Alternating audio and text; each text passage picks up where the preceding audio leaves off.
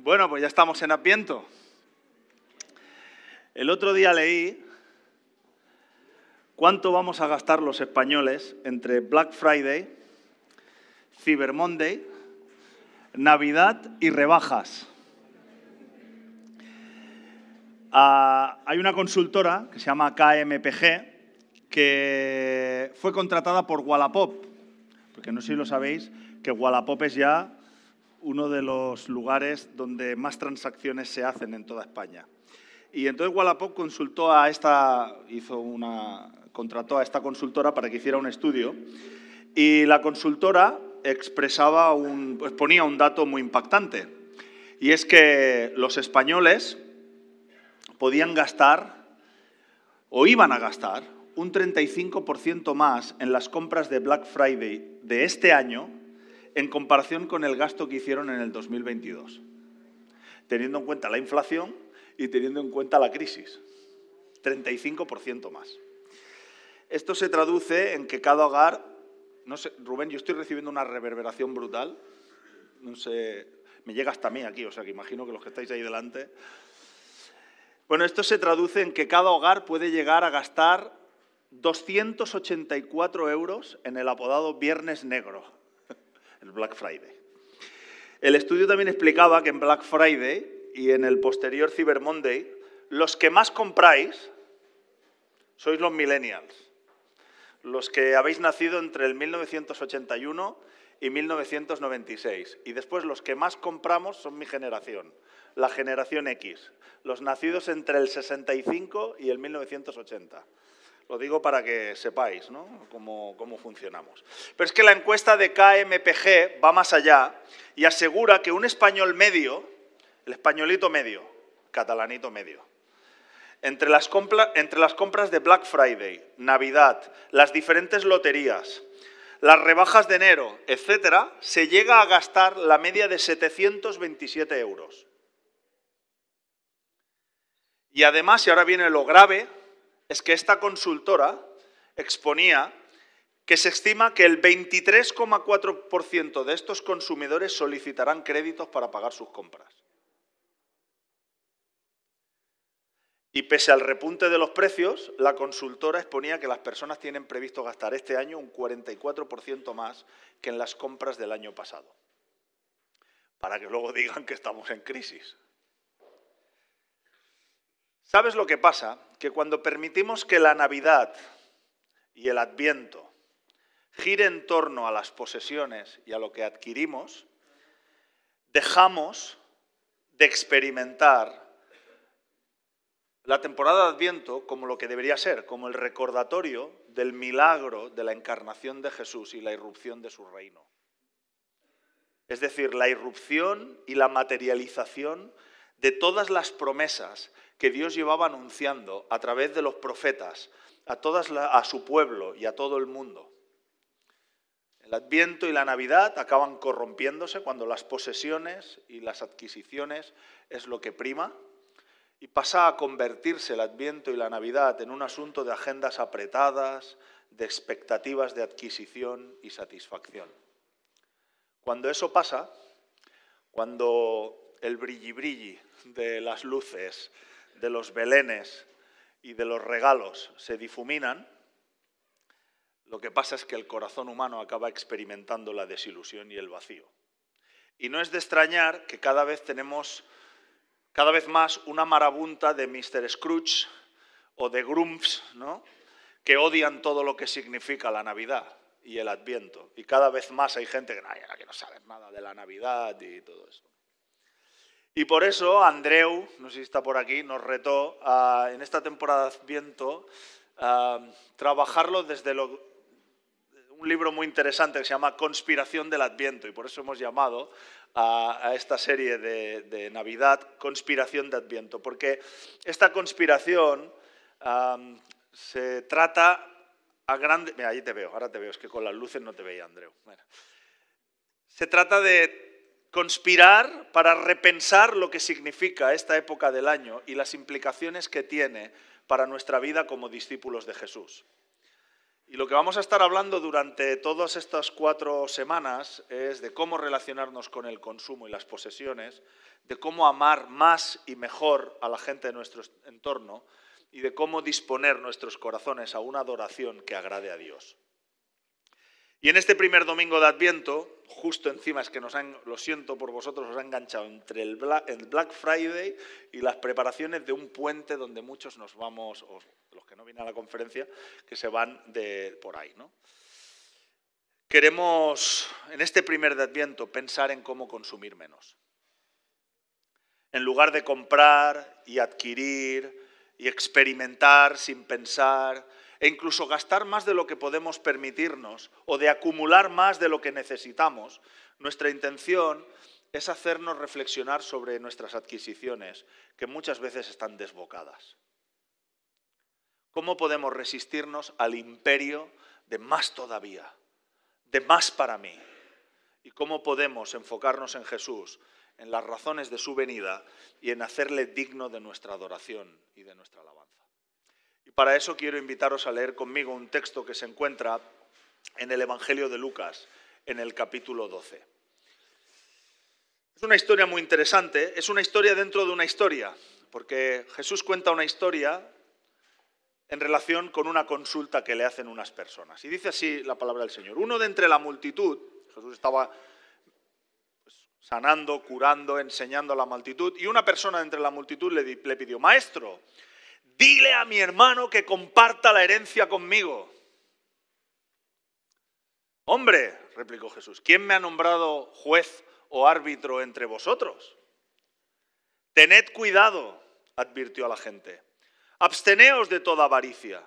La vida de una persona no depende de la abundancia de sus bienes.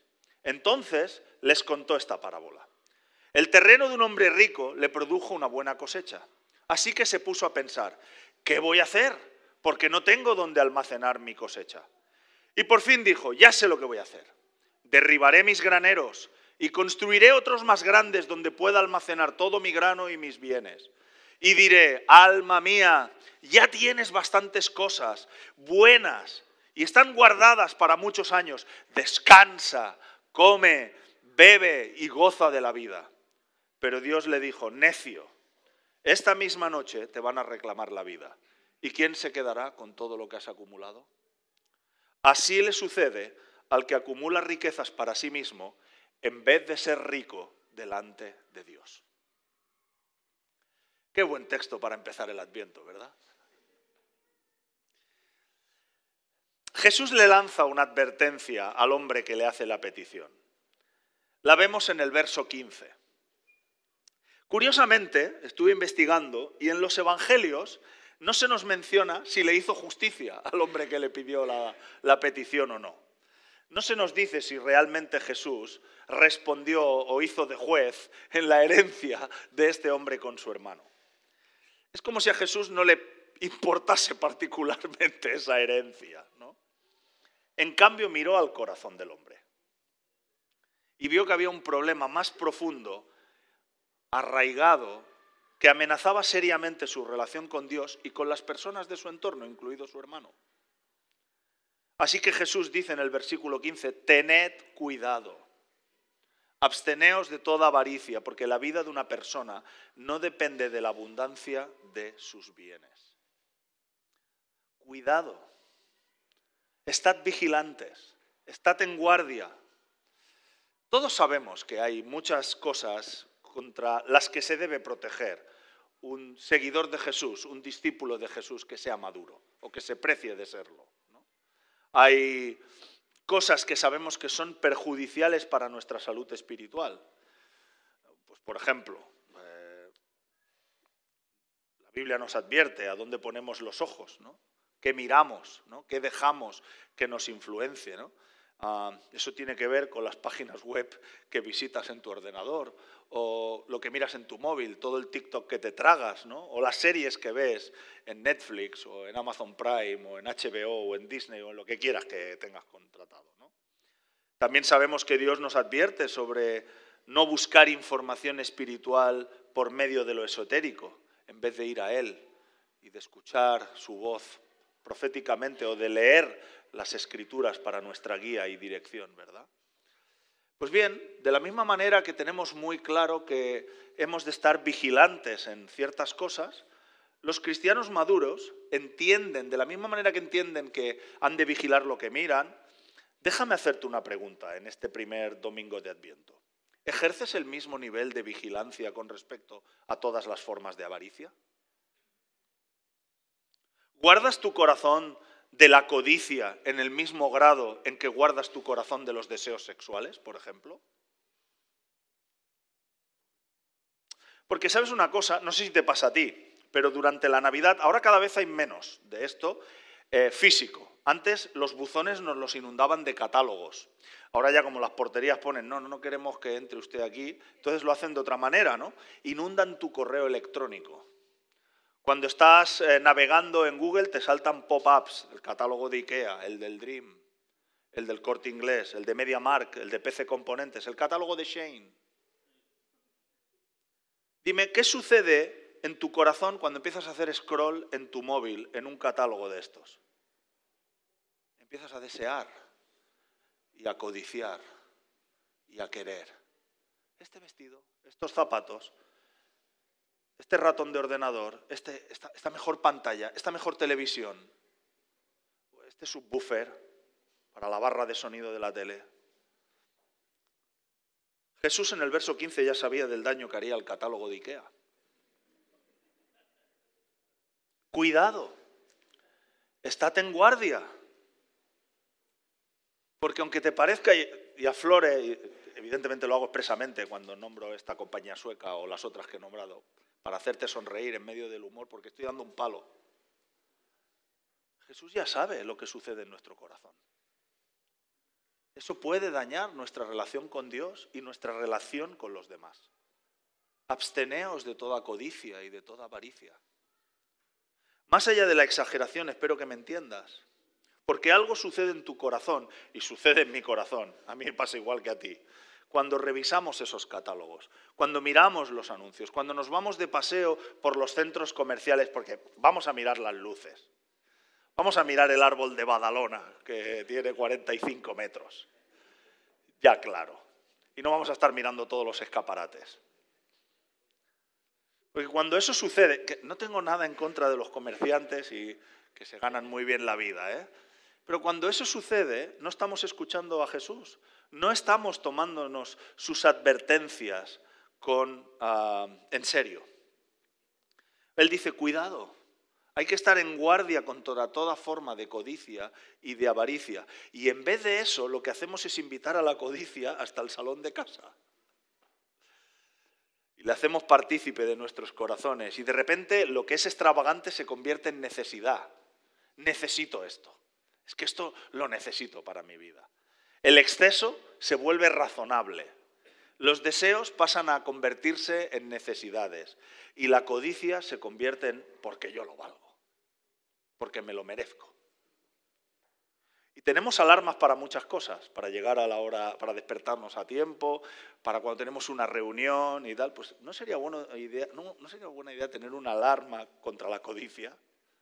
¡Eh! Esa camisa no la necesitas. ¡Eh! No necesitas ese cuadro nuevo. No necesitas ese videojuego. Ya tienes un iPhone 13, no necesitas el 15. No necesitas una alfombra nueva. Bueno, si la necesitas, sí, si está rota, cámbiala, ¿no? Pero, ¿me entendéis lo que quiero decir, verdad?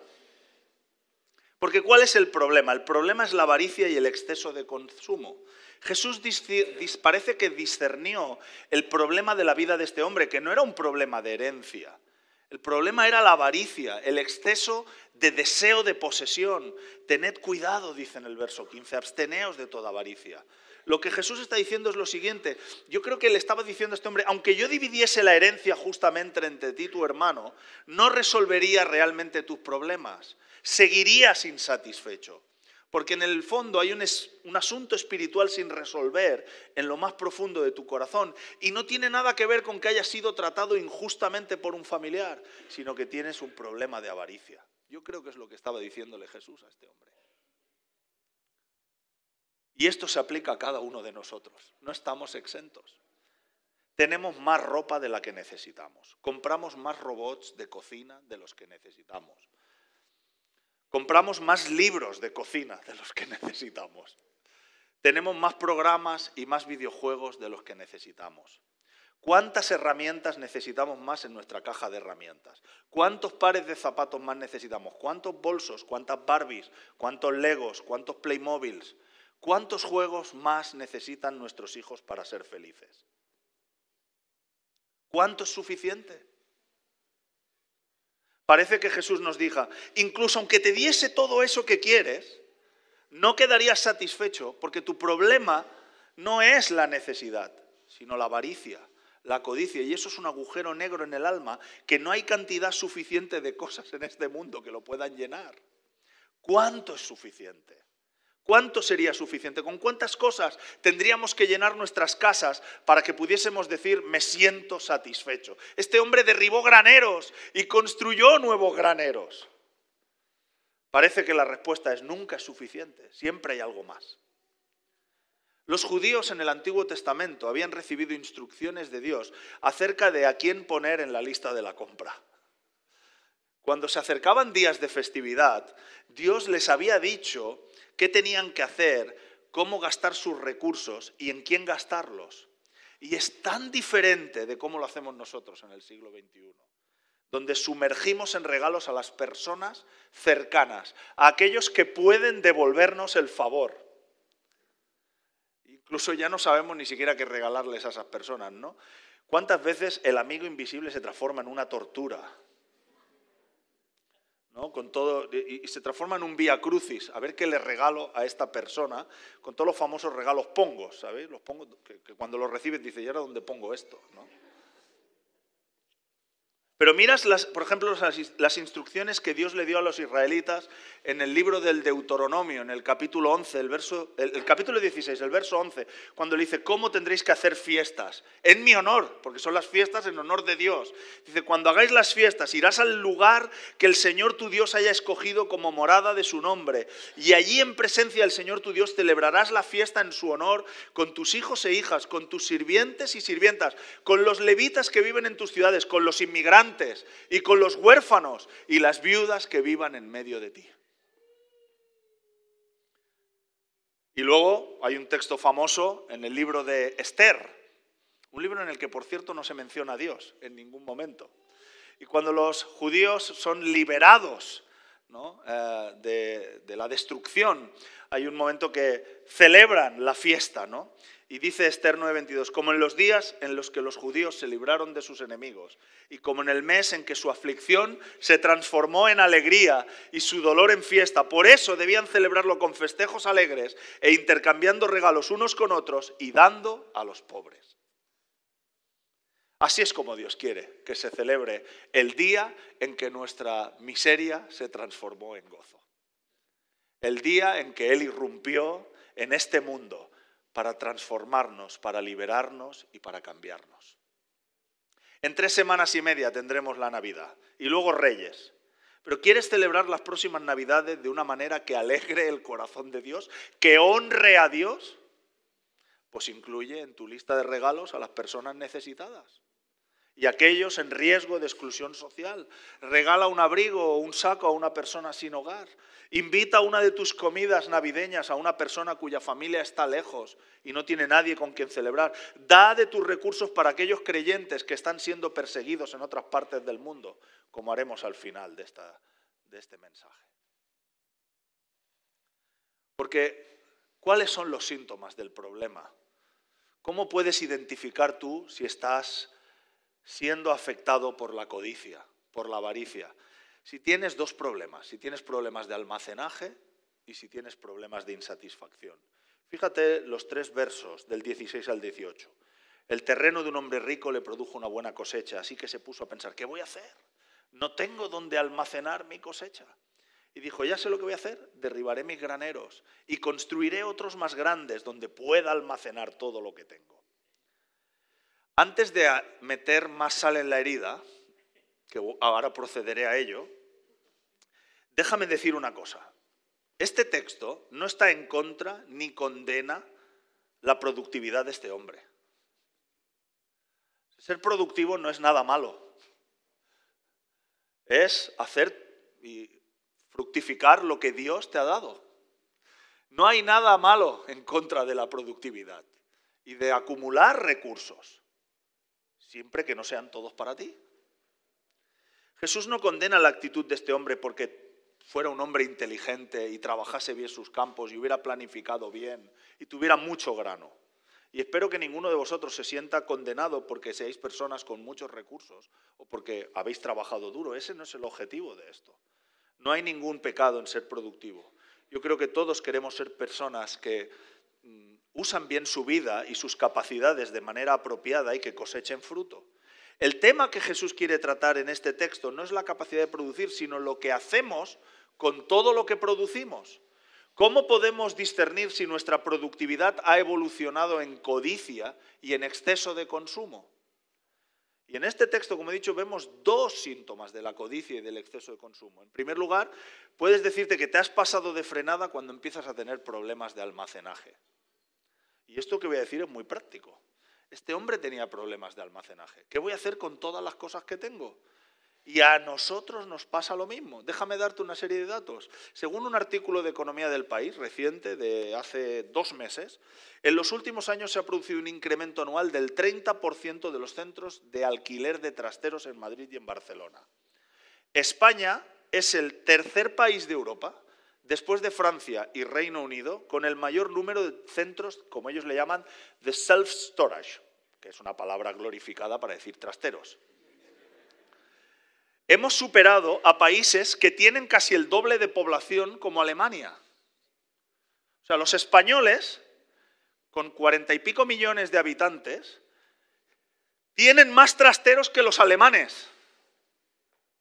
Según los datos proporcionados por la AESS, Asociación Española de Self-Storage, es que queda mejor decir Asociación Española de Self-Storage que Asociación Española de Trasteros, ¿no?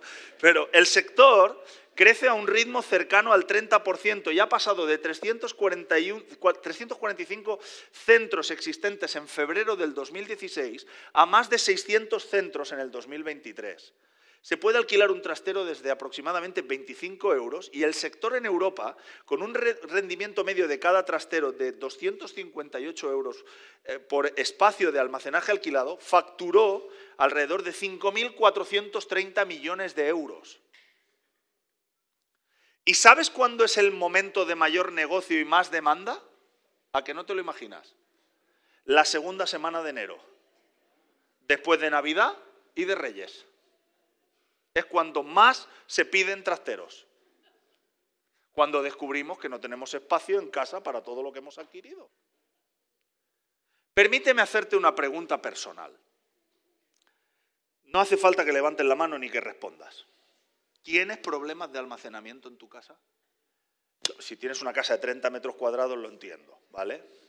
O si vives en una habitación, porque entiendo que hay personas que tienen una situación difícil y están compartiendo piso. Pero si tú tienes un piso normal, estándar, de 70, 80, 90 metros cuadrados, o 60 y algo, ¿tienes problemas de almacenaje? ¿Tienes demasiadas cosas almacenadas en tus armarios y en tus altillos? ¿Te es difícil saber dónde están las cosas en tus cajones porque hay tantas que no hay manera de encontrarlas? Estoy poniendo la sal en la herida ahora. Un padre de la iglesia primitiva, llamado San Ambrosio de Milán, dijo una vez, Dios ha provisto suficiente espacio de almacenamiento para todas nuestras posesiones adicionales. Lo ha provisto por medio de la boca de los necesitados. En lugar de reconstruir tu granero, en lugar de reconstruir tu armario o de alquilar un trastero de almacenamiento o de tener un garaje o un sótano repleto de cosas, ¿por qué no lo sacas todo? ¿Por qué no regalas las tres docenas de camisas o de blusas que tienes, tus doce abrigos, tus sillas adicionales o aquellas mesas para cambiar bebés que tú tienes, que lo compraste para cuando tu hija dentro de 25 años tenga nietos.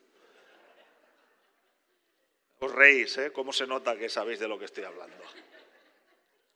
¿Cuándo puedes saber si estás consumiendo demasiado? porque tendrás problemas de almacenamiento. Y la vida de un hombre no se mide por sus posesiones y de una mujer. Es lo que Jesús dice en este texto. El valor de alguien no se mide por todo aquello que posee, aunque esto es lo que este mundo nos dice. Tú vales lo que tienes. Y no es así. Jesús dice, tú vales porque eres precioso. Eres preciosa. Eres alguien creado a mi imagen y mi semejanza, independientemente de lo que poseas. Ese es tu valor. Pero nosotros escuchamos la voz de ahí fuera y yo valgo lo que tengo. Mira el verso 19. No solo este hombre tenía problemas de almacenamiento, sino que no pudo llegar a estar satisfecho. Alma mía, ya tienes bastantes cosas buenas guardadas para muchos años. Descansa, come, bebe y goza de la vida. ¿Sabes? Las encuestas demuestran que una vez que las personas tienen sus necesidades básicas cubiertas, la comida, la ropa, el abrigo, la atención médica y la educación, estas son las necesidades básicas, el aumentar las posesiones casi no tiene ningún efecto en el aumento de satisfacción en la vida de esas personas y está demostrado sociológicamente. En economía existe un principio formulado por un británico del siglo XIX llamado David Ricardo, que se le conoce como la ley de rendimientos decrecientes. Y esa ley tiene, que es puramente en cuanto a inversiones en economía, tiene, se extrapola a la sociología y se aplica la ley de rendimientos decrecientes a la hora de la satisfacción de las personas. Y básicamente os lo voy a explicar con, una, con una ilustración muy sencilla. Cuando tú tienes muchas ganas de comerte algo dulce, el primer trozo de pastel produce una satisfacción extraordinaria. Te comes ese trozo de pastel y es como, qué ganas tenía de comerme este trocito de pastel. Pero el segundo pedazo de pastel ya no es tan satisfactorio como el primero. Y cuando te comas el tercero y el cuarto, aparte de explotar, no añade más felicidad. La felicidad viene con el primer trozo de pastel. No necesitan más trozos de pasteles. Y lo vemos en Navidad cuando nuestros hijos están rompiendo los papeles del cuarto y del quinto y del sexto regalo consecutivo. ¿No os ha pasado? A mí, yo que tengo cuatro, me ha pasado, ahora ya no tanto, pero cuando eran pequeños, rompían el regalo y les daba igual el regalo, el siguiente y a romper y ¡guau!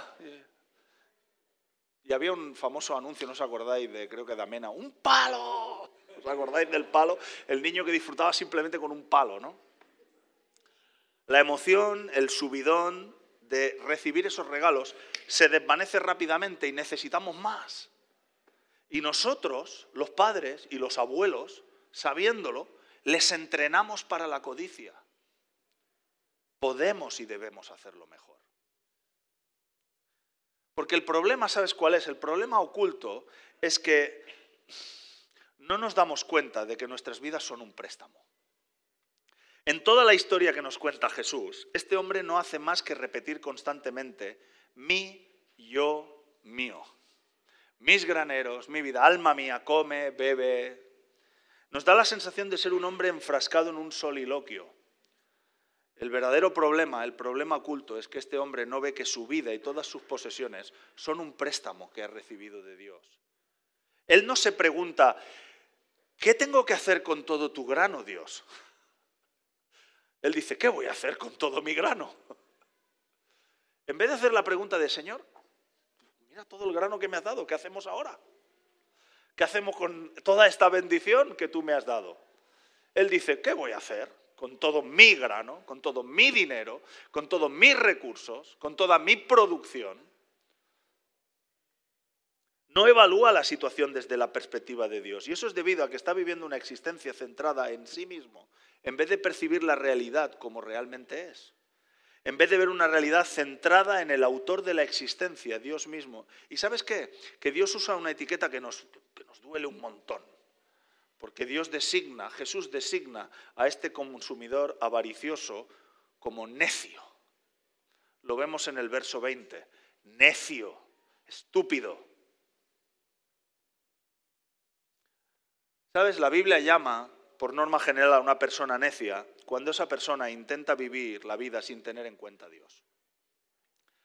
Y déjame ser claro en este asunto, tú y yo podemos teóricamente creer en Dios, podemos tener muy claro la existencia de Dios, puede incluso que nos califiquemos a nosotros mismos como discípulos de Jesús, como cristianos, pero a lo mejor nos sorprendemos al escuchar que en la Biblia se llama necio no solo aquella persona que filosóficamente cuestiona la existencia de Dios, sino que el necio en la Biblia es también aquella persona que creyendo en Dios en la práctica funciona como un ateo.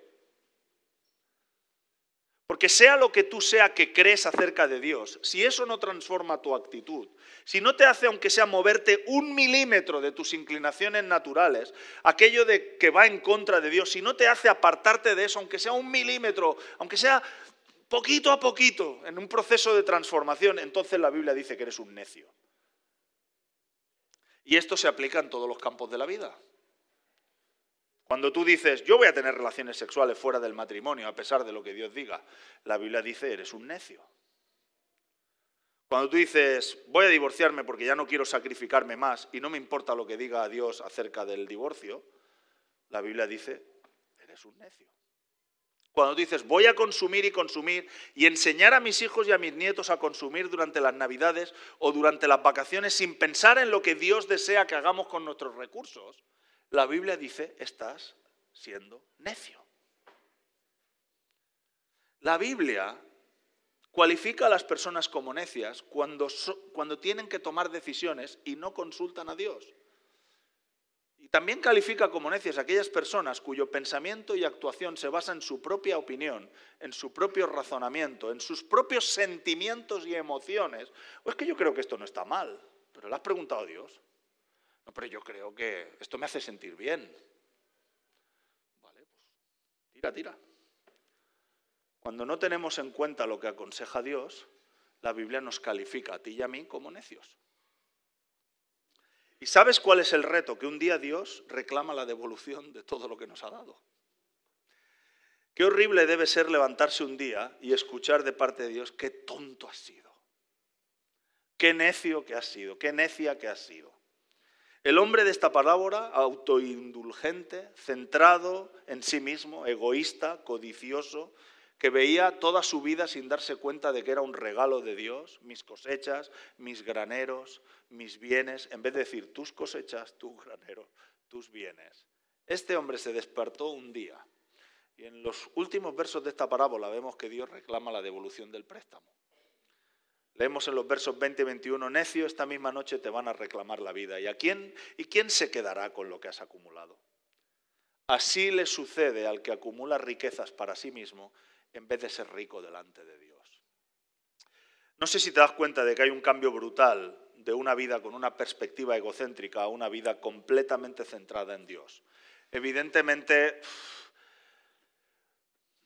siempre estamos en las tensiones, los que estamos aquí no siempre tenemos una vida centrada egoístamente en nosotros, ni tampoco tenemos una vida completamente centrada en Dios, aunque deberíamos ir progresivamente inclinando la balanza hacia aquel lado, ¿verdad? Según Jesús explica en esta parábola, todas nuestras vidas son un préstamo de Dios. Y el acuerdo de préstamo que tenemos con nuestro Creador le da el derecho de solicitar la devolución de lo prestado en cualquier momento que Él elija o considere apropiado. Eso se llama soberanía divina. Él como soberano, como rey del universo, como creador, como Dios todopoderoso, determina el plazo del préstamo con respecto a todo lo que nos ha llamado a administrar. Cualquier cosa que tenemos puede ser reclamado en cualquier momento. Tu salud, tu carrera, tus posesiones, tu propia vida. El Señor puede elegirte puede elegirme a mí hoy mismo y decirme, el préstamo de mi préstamo ha finalizado. Venga, fem contas. Espero que comprendas que esta historia desafía el paradigma egocéntrico a través del cual los barceloneses miramos la vida. Nos vemos como dueños, como propietarios, todo es nuestro. Y ocasionalmente elegimos darle a Dios algo de nuestra propina, de nuestro esfuerzo, de nuestro tiempo, de nuestra energía, de nuestros recursos. Esta historia de Jesús nos revela que toda esa perspectiva es incorrecta, todo es un préstamo, todo, tu vida y la de tus seres queridos, todo. ¿Te das cuenta incluso de que tus hijos, tu cónyuge, tus padres, tus amigos son un préstamo de Dios? nosotros y todos estamos de prestado. En esta temporada de la vida, a este lado de la eternidad, estamos de prestado. Y de hecho, esta etapa a este lado de la eternidad es una etapa mucho más breve de la que se antoja que va a venir después. Y el único objetivo de este tiempo es conectarnos, relacionarnos, hacer conocer el regalo de nuestro Padre Celestial y transformar la vida anunciando y proclamando el reino de Dios a nuestro alrededor. Y esa es la elección que tú y yo tenemos. Podemos seguir viviendo con la ilusión de propiedad y control, midiendo nuestras vidas por nuestra capacidad de adquirir, de captar y de consumir, consultándonos solo a nosotros mismos y basándonos en nuestras propias decisiones y racionalidad para enfocar la vida, o por el contrario podemos decir, reconozco que el universo en el que vivo ha sido creado y que Dios es el centro que mi bondadoso Padre Celestial me ha abierto generosamente su mano y me ha dado todo lo que tengo en préstamo. Todo es suyo y puedo dirigirme a Él y reclamar la sabiduría gentil de poder administrar bien todo lo que Él me ha dado de la manera más productiva para el honor de Cristo y para el beneficio de todas las personas que están a mi alrededor. ¿Cómo puedes hacer eso? Empieza tirando los catálogos. Tíralos, no los mires. Cancela tus suscripciones a 20.000 otras historias. Renuncia a utilizar las compras como entretenimiento o como vía de escape. Dile a tu alma, ya hay suficiente, ya tengo suficiente con mi creador, no necesito más. De hecho, te animo a comenzar a limpiar tu casa esta temporada. Despójate, pero no de la porquería. Todos sabemos que uy, esto ya está medio... ¿A quién se le regaló esto? No, de, las cosas que tienes ahí acumuladas en tu armario. Hay, gente que tiene zapatos que nunca se podrá poner de la cantidad que tiene. Incluye a los más vulnerables y a las personas en riesgo de exclusión en tu lista de regalos. Comienza a vivir con una cosmovisión centrada en Jesús. Dile a Dios, tú eres el único que llena el agujero de mi alma entonces empezarás a experimentar satisfacción. ¿Qué celebramos durante el Adviento? Que Jesús vino y que se encarnó para ser el primero de muchos, de muchos hermanos que experimentarían un camino de una vida de amor, de generosidad y de plena satisfacción. Fíjate lo que llegó a decir, y con esto acabo, el apóstol Pablo, en la segunda carta a los Corintios. Este es nuestro ejemplo, es uno de los versos más difíciles para mí de vivir en la práctica. Ya conocéis la gracia de nuestro Señor Jesucristo, que aunque era rico, por causa de vosotros se hizo pobre, para que mediante su pobreza vosotros llegaseis a ser ricos. Esto es lo que celebramos en la Navidad, que el Señor del universo se hizo pobre por nosotros, se encarnó en un pesebre pestilente, no tenía donde recostar su cabeza, vivió una vida él, que era el Señor del universo, vivió una vida de, desprenderse de todo, hasta de su propia vida, para amarnos y hacernos ricos. Esto es lo que celebramos durante el Adviento. Esto es lo que nos reta. Qué difícil es, ¿verdad? Ya conocéis la gracia de nuestro Señor Jesucristo, que aunque era rico, por causa de vosotros se hizo pobre para que mediante su pobreza pudieseis llegar a ser ricos.